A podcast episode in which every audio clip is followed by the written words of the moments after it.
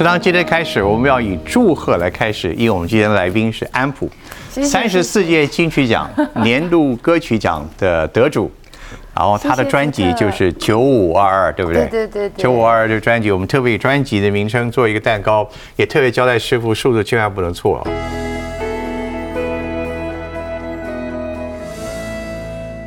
不能二二九五，对不对？九五二二叫什么意思？谢谢呃，就这张专辑的名称，我知道为什么九五二二，呃，就是从他那时候九十五年到二零二二年这段时间，刚好是他的一个成长的一个岁月，对不对？我们就以这个歌曲、这个蛋糕来祝贺你。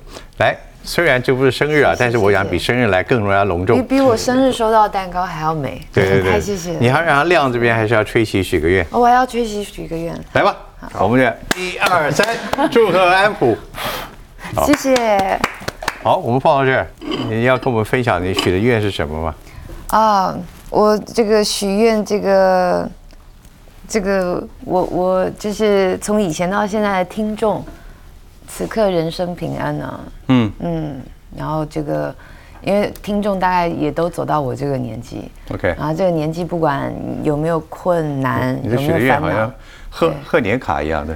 对，但但但我 我觉得，我觉得那个不管奖项或者是发专辑，心里惦惦记的应该都还是老不容易听，众你看最好的时光是击败了四千四百五十首，在这一个年去，这是按照评审的公布的数字嘛？嗯，四千四百五十首在这一年，所有曾经发行过的曲，他们各赏的歌手，然后最后脱颖而出的是你的。这是什么样的一种感觉？我当然知道那天得奖你很激动，我想所有爱好你的歌是歌迷们也非常激动。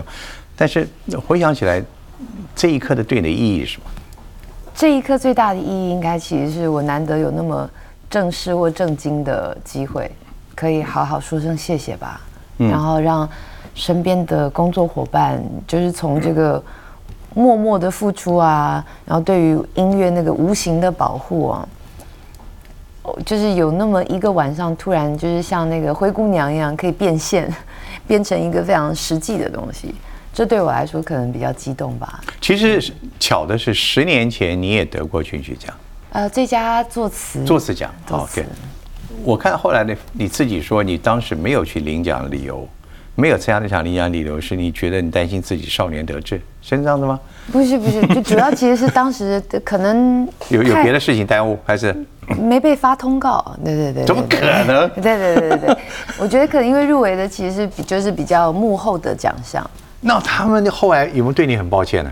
没有没有没有没有，其实这个当时工这跟工作人员没什么关系，那纯粹是那一年，我刚好其实发完第四张专辑的时候，其实我跟国际唱片公司的那个合约就到期了，嗯，所以其实奖项入围的那一年，其实算是我的一个休息年。那你你还记得那天颁奖的晚上你在哪里吗？我在家里睡觉，第一个打电话给我的是陈珊妮，这样，对，把我骂醒，说都什么时候你还在睡？你到底在干嘛、啊？这样你完全没把它当回事。不是我，我其实我那天也忘记那天是金曲奖，对，那一年其实心里面的感激大过台面上的这个访，就是接受访问讲感想，因为玫瑰色的你对我来说其实是那个时候这个自己算是写的呃离自己最近的一首歌吧，嗯，所以他能够入围，然后能够被肯定，其实我我我其实后来蛮后悔，我没有机，就我没有去台上跟评审说声谢谢。所以这一次的心境，你已经有所感觉到，嗯，这应该是一个圆满的。好，不论最后你是不是站上的舞台，但这次入围已经足够让你感觉到你，你你已经参与其中了。对，嗯，尤其是整个过程，然后就是可以跟现在一起努力的工作伙伴一起这样走一遭那个典礼的流程，我心里还蛮激动的，觉得自己终于像个歌手了。歌手，平常都很闲散啊，对啊，我看有人说是你难得那天打扮那么漂亮，对对对对对我自己也觉得自己那天很漂亮。对，没让我们吃点这个东西，也要祝贺你这个。谢谢谢谢谢谢福特，谢谢嗯谢谢。我看得到他就特别准备了这个精美的点心，对呀、代表说呃，其实生就好像《爱丽丝梦游仙境》的那个，就是生命中也累积了很多啊。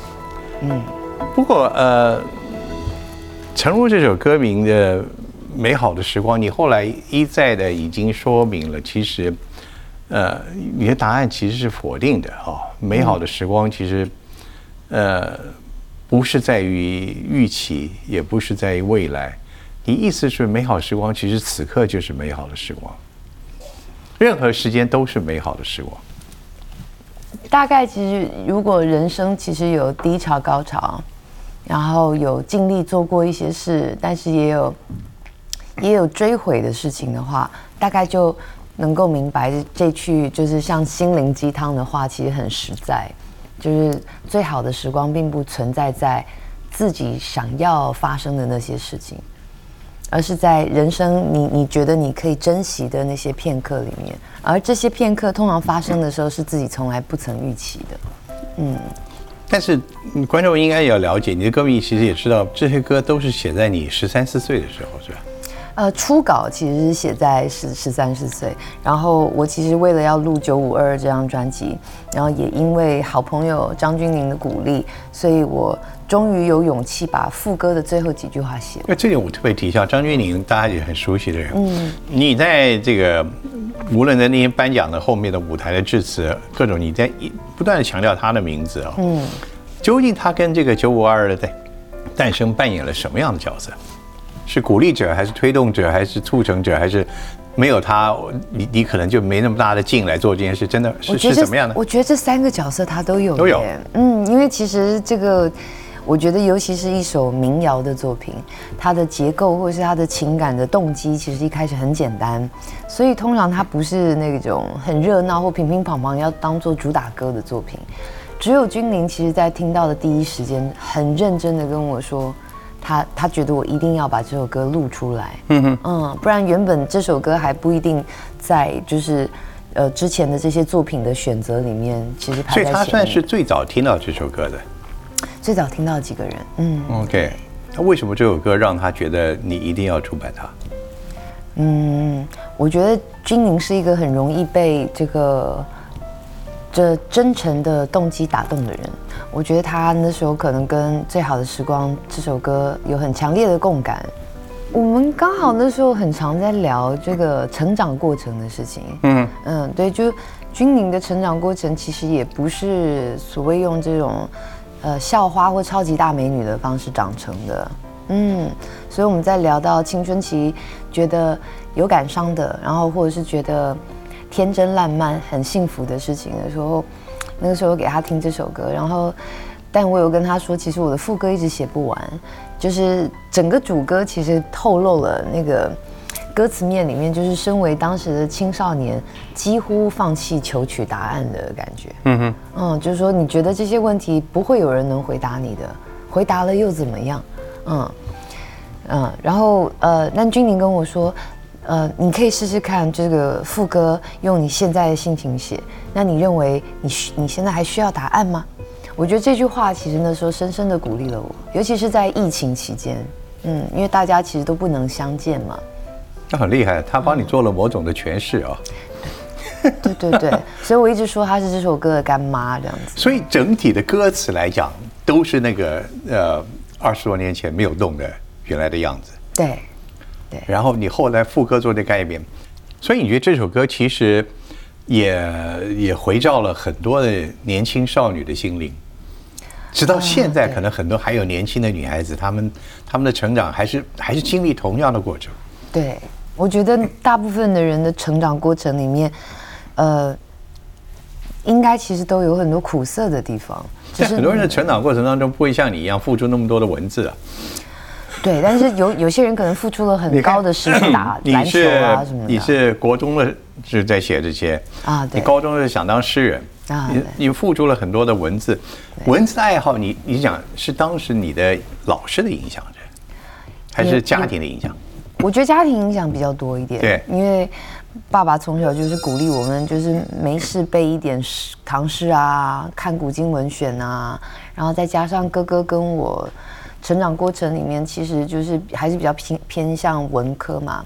那哥哥其实就是演讲朗读很厉害的人，所以你接触到的人就不断的告诉你说，你这个嗯，知乎者也，对，要用的对，用的好，然后对，要懂中文这样子。嗯没想到后来都用上了。对，但第一个教我台语的也是我爸爸，嗯，所以显然我爸爸觉得语文很重要，不管是哪一个语文，只要是语文就是重要，嗯嗯，也是他鼓励我把英文学好。你中学的时候天天就是写东西，写这些歌词，买手语文字，你你你不做别的活动了？怎么讲？如果我我打，如果我打球很厉害，我说不定花更多时间打篮球啊，对？所以你的运动是有是是是也蛮有兴趣的。我记得我小时候，我求学时期，我从小好像跑步跑得很快，跑步跑得很快，嗯，然后，但是我好像有那个遗传的这个小脑循环的问题，所以其实反而是长大以后平衡感变得比较不好。嗯你蛮会分析你自己的哦。那个都听医生讲的啊。我最喜欢去听别人，就是我最喜欢到处去问任何知道我有什么毛病的人。所以那些能够 能够对你的自己的成长过去讲出一份道理的人，你都会觉得蛮有意思的。对对对对，写下来就像你 你怎么知道像是一种证明一样？对，你怎么知道他们讲的是对的呢？没关系，只要他听起来就他好好像很有说服力，我就截取他们讲我的东西讲给别人听。好，我们看到这个九五二的整个来讲，十六首吧，对不对？十六首，十六首，都是你那个年轻时候的累积的很多的文稿。对，其实只有只有两三首歌，其实像《最好的时光》一样改了一两句话，一两句话而已。对，定稿啦。我有时候为了一句话，其实可以一首歌放五年。你能告诉你，你你改了哪两哪两原原来什么样？你后来把它改成什么？那个。而你爱过了那个所有梦寐以求的代价，这个其实是最后定稿的时候才改。而原来呢？原来的那句话其实一直都空着。你其实你的歌词我自己去看一下，我也很惊讶，你十四岁会用一些的字哎。哦，真的吗？对啊。你说扶桑吗？不是不是，就是就就以我们这个这个你这次得奖的作品这个歌词来讲，其实很多十四岁的人不见得会用那么好的一些字来修饰这些。这些啊，比如说很多，还有包括一些对仗的句子，哦，两个两个句子，然后两个两个词，然后串接在一起成为一个句子，那个都不见得是好的作文学生都能运用出来的。你换言之，你你的语文训练，包括你自己的加强，大概是蛮有功力的那时候。我有被非常严苛的要求，嗯，而且不被期待。所以我相信那时候老师同学应该注意到你，你是一个很会写作文的人。没有没有没有，我那时候唯一有被注意到，就是我很擅长写，比如说如何做个诚实的纳税人这种公文式的比赛，对，那种很好写，然后又有奖金，奖奖金拿到就可以去买老摇滚 CD 一样。你要不要考虑把它做做成一首歌？如何做个诚实的纳税人？我我是这样问好了，十几年、二十年前那十几岁写的，当然跟现在是心境是不一样。嗯。你还可不可能现在能写出当年的那些？还是一我一我现在一定会写的比当年更好了。换言之，那些作品的价值是只有在你那个时候年轻的创作才有那个价值吗？而过了那段年龄之后，可能永远不会再有那所谓的美好的时光了。坦白说，我反而觉得当年这些作品是毫无价值的，因为当年你是学生的时候，这些这些作品其实只只跟你的生活有关。他他他对于任何人来说没有价值可言吗？那是你认为？我给很多人看过了，我得到的评论大概就是 没没有价值。那可能给他看的人都错了。对，反而其实是经过了很久以后，然后你也真的走上了创作或者是音乐的行业。那你怎么解释呢？比如说这件事好像其实这次这首歌来讲，评包括评认为年度歌曲最大的意义就是它代表一个时代。所以每年会有一首，但也每年也就只有一首。嗯，所以它的时代意义永远流传在那边。那你现在你告诉我们来讲，就是说，在你自己创作的过程的时候，你都完全没有得到任何其他的掌声的共鸣。但隔了二十年之后，突然它的意义价值完全不一样了。嗯，是因为时代还是因为你？没有没有，因为时代，我完全就是一个沾光的人。我觉得他可能在结构上面因为够完整，所以经历得了岁月的摧残。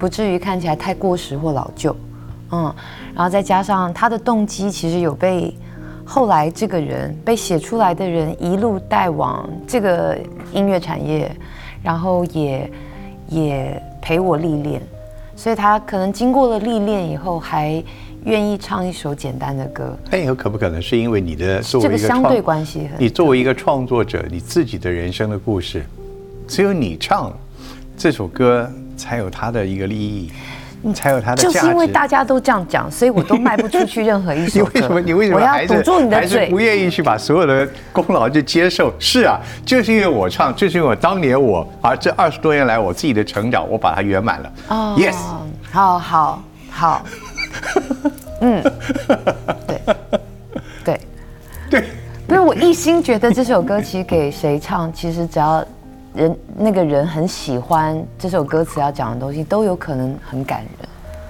我对这首歌很大的期待是这个样。以前的歌，比如说《宝贝》，我也会觉得其实今天不是我唱，它还是有可能当年受那么嗯受那么多欢迎。个人的感觉了，这是我个人感觉。我我觉得呃，也许十年前你不会得到这个这个年度歌曲的，嗯甚至五年六年前你都不可能得到的。啊，我懂你意思。对，但是就因为现在这个时刻了，嗯，而且我觉得你个人的把这首歌的诠释以及整个这个专辑的它的背景、它的成长，嗯，而且你的成长是大家有目共睹的。我觉得这个成长已经是一个公开的一个陈列，嗯，所以我觉得呃，不仅是实至名归，而且是一个应该是一个迟来的肯定啊。我我我我开始懂你意思了，对对对对，我要特别谢谢自己，就是承载了这件事情。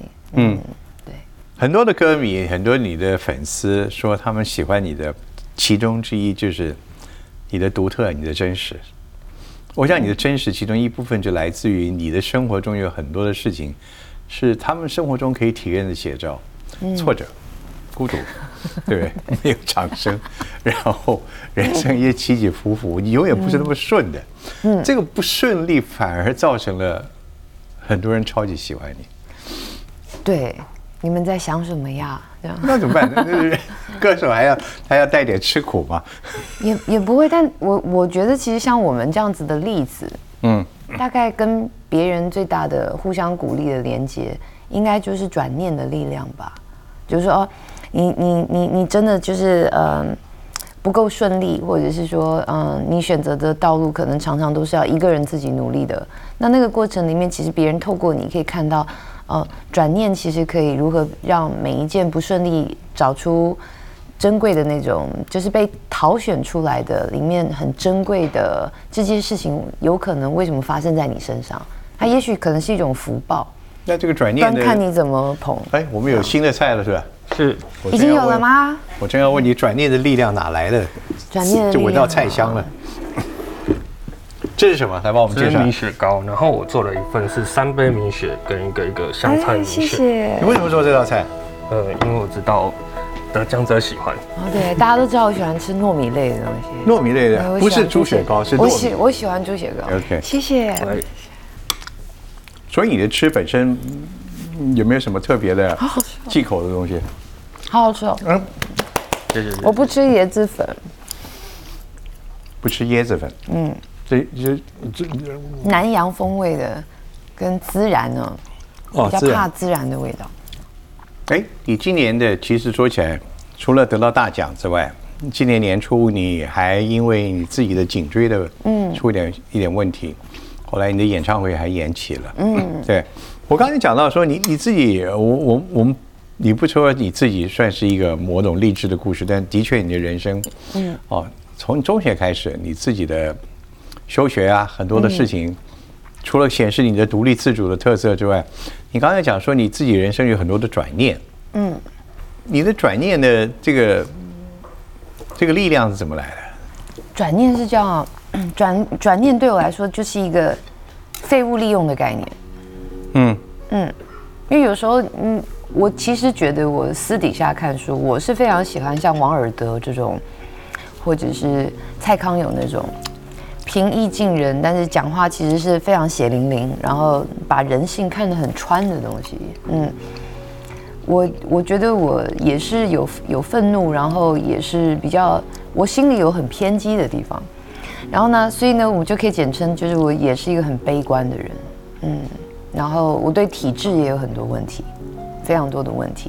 然后，但是在这个整个长大，尤其是整个三十岁这个阶段，思考最多的其实反而是，OK，那如果知道有些事情在世世界上就是这么悲哀，有些事情就是这么僵化，人与人之间其实能深入交流，就是那么不可得的时候，那这一切其实就就 GG 了嘛。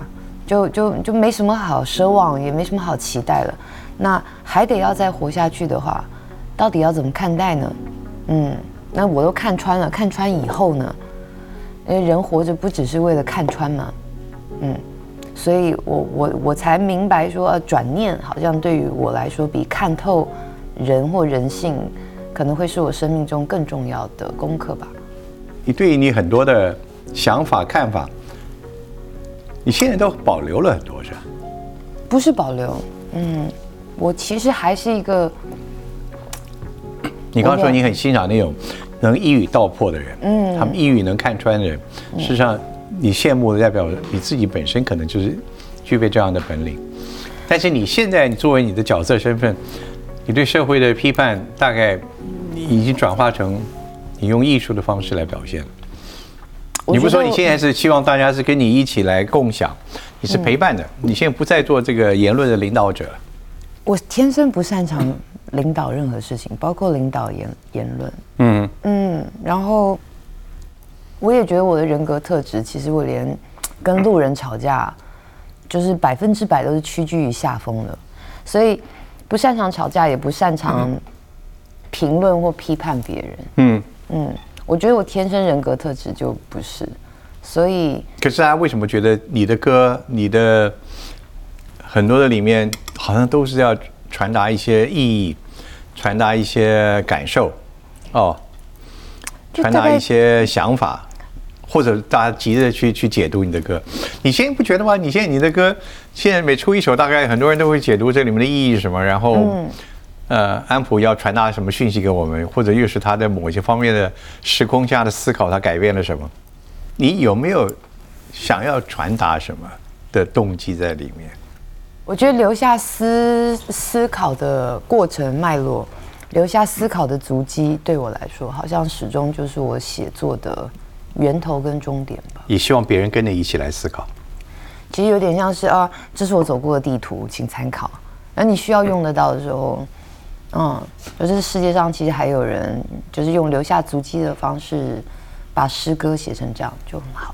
所以这些歌并不完全只是一种音乐的欣赏或娱乐，对你来讲。我觉得曾经一开始创作的动机不是为了写歌，嗯，只是为了让思考配能够配上旋律跟我听见的声音。这二十多年来，这个目的这个。从来没有改变。去年开始改变了，我现在决定我要发挥自己学过的，就是音乐的能力，开始认真帮别人写他们觉得可以驾驭，然后想唱的主题吧。因为毕竟就是现在押韵什么也都很成熟了，而且我觉得其实写歌词有时候也是一个写就是文字游戏的乐趣。嗯，对啊，就多发明一点游戏也不错。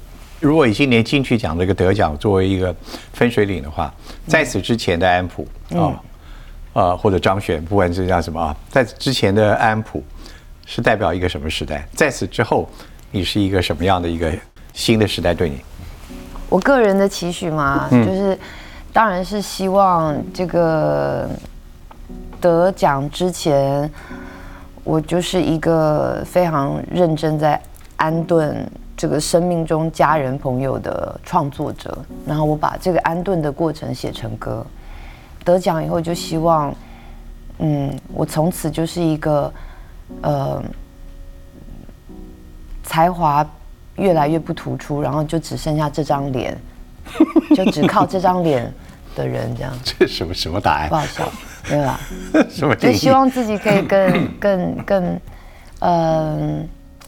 我不知道，我今我这几年的主题应该就是希望能照顾好身边的人，包括一起工作的人。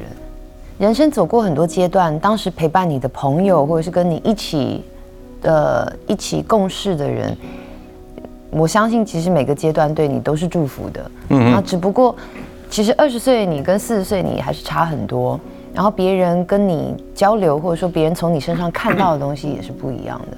那此刻的我，在我身边陪我一起去看舞台制作的这个艺术，或者是看音乐，呃，去讨论音乐人在意的东西，比如说坂本龙一的世界啊，讨论音乐还可以是什么的人，当然跟二十年前不一样了。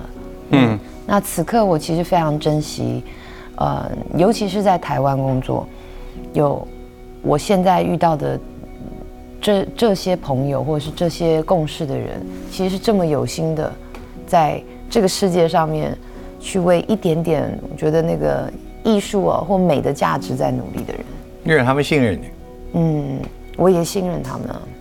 有一个对话，我不知道是真是假。你说你曾经，爸爸曾经担心你，到底你这个做演艺音乐事业能不能活，能不能过日子？你跟爸爸回答说：“你放心，我我会红的，有一天。”有没有有有没有这个对话？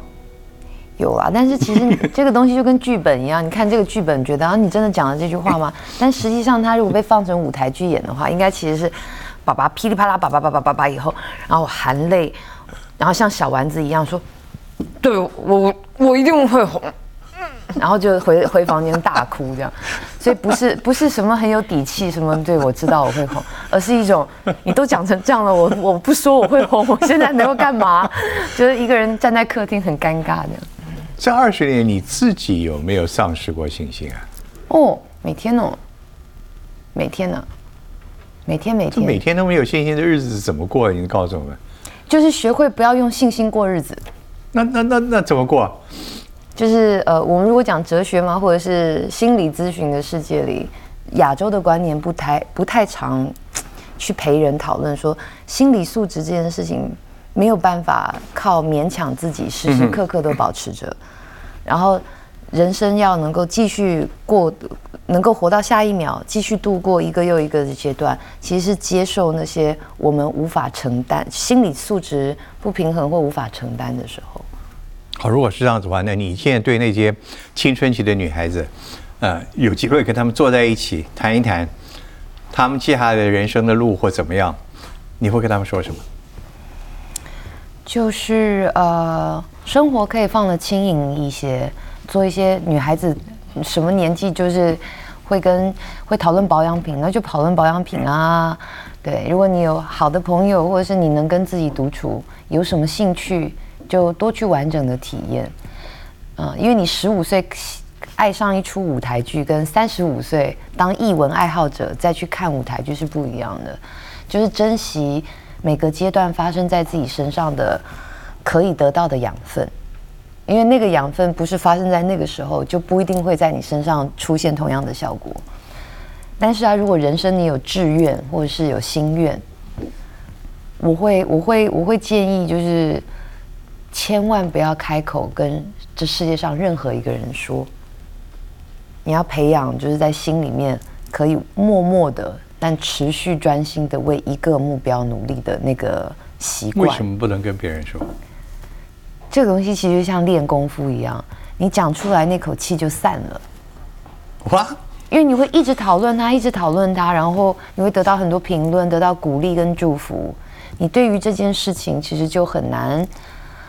很难保持一直跟自己的志愿对话。而你那时候你没有说出来的志愿，就是要做一个文字的自己的创作者。对我，其实像我那个那时候洛夫，我也没有到处跟人家说我喜欢看洛夫，然后取而代之的，可能我就是拿了一本郑愁予在那里看。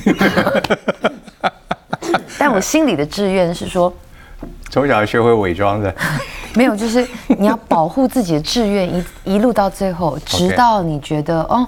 呃，对，直直到比如说你，比如说你到了高美湿地，你才能够说，哎，我真的到这里了嘛？嗯，对。所以我觉得至少在写作的路上，我通常很少刻意去讨论，或者是自己去大量的去针对自己的作品多说。这是安普的人生课的第一章，第二章是如果我跟我的父母亲的意见有严重的冲突的时候，我该怎么办？我小时候解决方法就写歌，对，不是每个人都有那个本领啊。因为吵不过啊，然后嗯，你说跟有有那看是什么样的冲突？嗯，有什么样的冲突？我觉得我们家比较有趣的地方是，呃，可能对于一件事的态度，或者是对一件事的价值观，也许冲突是很大。也就是说，我们我们都各自拥拥抱完全不同的价值观。但是，之所以可能现在呃家里气氛还是很团结亲密，我觉得是来自于我们对于情感啊情感的冲突看得很淡，就是讨论任何事情不会去质疑这个东西该伤感情。应该是，也许我猜想哈，嗯，也许你们父母亲的交流并没有像那么样的戏戏剧性的那种，呃，那那么样的频密，但是你们的。凝聚力是很强的，对，你们家庭的凝聚力很强的，对，彼此从来没有谁也放弃谁，对，尤其是兄弟姐妹吧，兄弟姐妹就是感情很紧密，所以，我们真的今天看到安普的现在，真的是看到一段成长，嗯，你你在告诉我们你你成长的故事，而我们是透过音乐跟文字来，嗯，分享到那那其中的一刻一刻，嗯。就哦，但我可以偷偷分享的是，就是喜欢写歌的人，如果说就是现在也是在青青春创作期的话，有一个标准是我觉得这辈子通用的，就是我从小从从从中学开始写歌，我给自己的一个基本目标就是这首歌，呃，有如果人家知道你是几岁写的，还能不能感动？不能感动，那就赶快把稿子收起来，或者是再修正一下，那一定代表你在情感面的传达上有问题。对，或者是在身份的表达上面，可能逾越了或者什么的。然后，但是你你最终的目标其实写一首别人根本不认识你，都还有可能被感动的歌。嗯，他不知道你是男的女的，他不知道你几岁写出这首歌，他不知道你经历了什么才写，但他还是能够喜欢上这首歌。那我觉得就达到作品的基本标准了。你有没有考虑这次这个九五二二的宣传期的时候？把这一些过程全部隐藏起来，看看 观看市场的效果怎么样？我原本是想要这么做的。你说都是我现在写的，对都是我现在有感而发的。原本想要用生命中的新的创作，然后最后告诉你，我告诉你真话。对，说不定人家还会觉得啊，现在变得浅显易懂，我返璞归真了这样子。我 我有想过，我有跟同事讨论过。那结果大家觉得？后来因为就是我觉得那个这个宣传资源其实还是挺缺乏的。所以，我还是决定，其实把这个背后的制作动机多讲一讲，不然我们没有东西可以宣传，你就讲一讲好。我觉得它的故事性是绝对百分之百的，这个这个精量很足。呃，可是你也告诉我们一件事情，真正美好的事情应该是什么时代它都有它的意义在。啊，对。而不是把那个时代只定位在某一个时空的符号里面。对。我们今天总算讨论到一个，也许你自己都不愿意否认的，你的 你的。一个特殊价值是，它真的是有时代的价值，而且每个人在每个时代，我相信五年、十年之后再有人来听会这首歌，再看你的专辑，他们的定义又不一样了。哎，我今天好虚荣哦！我要天天都来上这个访问，我一定会变成一个充满自信。我也背的好累啊！有有有，就是我收下这些祝福跟那个，对我以后会变成一个这个不虚伪，然后。真心为了继续得到这些肯定，所以好好努力的人。好，那你告诉我们，刚刚讲的前阶段，接下来的阶段，你要帮别人来作曲了，帮别人来做编曲。其实这是前几年的心愿了。所以你自己已经做过这些了。你你，哎，我配我被退稿的几率真的太高了。后来有检讨，就我这就是步入中年以后有检讨。哦，那是因为大家以为找我只能够写跟我有关的那种歌。但其实，像我们做音乐的人，我们都很喜欢写这个文字能够驾驭的范围里面。其实我是很喜欢写各种主题的。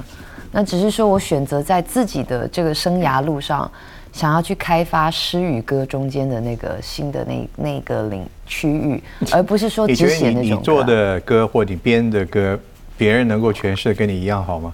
哎，不是不是，应该是说，我其实很想要用，我也想要让别人有机会唱一首他自己觉得很像他自己的歌，嗯，然后但又可以达到外界的呃好评，或者是比如说变成主打歌，我觉得这是一件很有趣的事情啊。将来这些商业上的价值，嗯，对你的意义会不会跟以前不一样？会会会会会，对，就是步入中年的好处，其实就是对我对于钱这件事情完全没有哲学或者是同财的压力，没有那些负担。我觉得钱是这个世界上非常存在感非常大的东西，就是你如何安顿好，就是呃生活里面跟金钱有关的事情，那其实也就是所以你也会追求那个传唱率。传唱率不是能追求的，在这个年代，你能追求什么传唱率？你连 Spotify 的点阅率都管不了了，没有办法，那个不可得，不可得。对，最后一点话题，我们谈谈你的家庭教育好了，哈。哈哈啊！你现在四岁孩子，这个你刚刚讲的自己我能够转念，而且这个人生的高高低低，你能够，就是你自己跟孩子要传授幽默感。嗯。怎么样把事情都能够？真的轻松以待，而且相信时间一过，我的心境会改变。这种乐观怎么来的？就是欢迎大家老庄跟《孙子兵法》同时摊开来看。你真看过这些吗？对，就是你交叉看，交叉看，就会开始发现哦，人生没有老庄那么虚无，做不到那么潇洒。还有《孙子兵法》帮你，然后你快要报仇的时候，再看看老庄，就觉得你你你这些古文书真的都看过？天天看哦，我还喜欢《山海经》。就这些书陪我很久很久很久，到现在，嗯，我觉得会一路陪到我八十岁吧。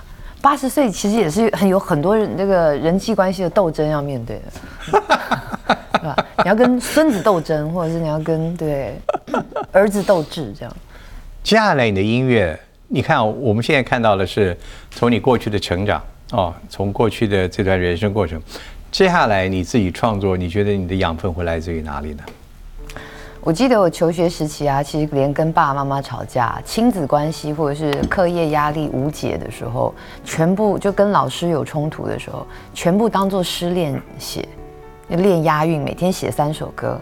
对，老师骂你都可以有点像是，呃，这个男的很负心这样子，全部拿来押韵啊，只是为了控诉对一个无聊的事情啊。现在我大概打算用同样的精神再来一次，就把所有儿子跟我之间开心跟不开心的事情全部当成爱情去写，对，或者是把它当成这个，看看能够转化成什么主题，就可以藏到，可以藏到作品别人喜欢的时候，一一第一时间并不知道这个东西是来自于亲情，我觉得就会很棒。我觉得听完我我是觉得。大概很少有人创作者能够模仿你或重置，因为你看事情的眼光太特别了。哦，真的吗？就是就是唯恐天下不乱吗？除了做这个音乐之外，你将来还有别的兴趣？你有你有想做吗？有，我还是希望我这辈子是身体可以照顾的好一点，我可以一直写书法。嗯，我最大心愿就是。退休以后的那个职业就是去龙山寺前面每天写三份手写心经意，就卖卖卖卖钱这样。你不要去给那些人带来压力，好吗？然后我觉得这就是少数生活不容易，再加个你在旁边一坐，那他们还有什么生意可做啊？大家有大家告诉我，我要努力的用这个中年的时光来提高自己的变现能力。对对，我现在想到的变现能力是这个。然后还想学科章，哦哟，嗯，金石书法，你简直真是古人呢。就是科章跟画画吧，嗯，对。我有点慢慢慢慢的，可以稍微的剖析你一点点。你是一个筋骨合在一体的一个人，看到你的歌，听到你的歌声，听到你的咬字，听到你的声线，我觉得他们会看到一种，或听到一种，感受到一种，嗯，不不纯然是这么现代的，而是带着一些。带着一些悠远的一些时光的一些一些痕迹，在在你的歌声里面。嗯，就卢广仲吃早餐，然后我刻印章这样，就是 就希望我们都可以给就是不同的听众多一点人格的选择，这样人设的选择。我每次讲一点什么优美事情，你立刻把我丢到悬崖下面去。我真是讲的好得意，啊这是我表现羞怯的方式。对，所以。应该是现在人生，你现在开始一个慢慢要丰收的时候了。没有，没有到丰收，反而是，呃，我觉得人生在这个阶段让我体验到，啊，有一些人生经验比较成熟了，然后有些事情我还可以再做一次，也就是说心态上可以用新，就是重来一次的方式做的话，那就是用一个完全不同的心境重新播种，再去体验一次一年四季。我觉得应该是这样，这样有达到这个非常真诚的用文艺的方式聊天吗？我努力寻找一个结尾的。不，我我只想一个结尾是会是安普，嗯，就未来的这再一个四五十年，许一个愿望。我知道你节目一开始已经许了，但未来这还有这四五十年，我希望可以收集到各式各样这个无话不谈的朋友，这是我下半生的心愿。太棒了。嗯，我相信他们应该急着都排队了，已经开始。对，从你先开始。龙山寺那个摊位还是不要那么挤。让你的好朋友还是有一点轻松的时刻啊。嗯。这个安抚暂时不会去抢抢你的生意的，对。我非常感谢你来，也祝贺您，也祝贺九五二二，未来是永远长长久久。嗯，我会我会谦卑努力，谢谢谢谢。OK，好。谢谢我们今天福特师傅，谢谢福特师傅，谢谢。谢谢大家。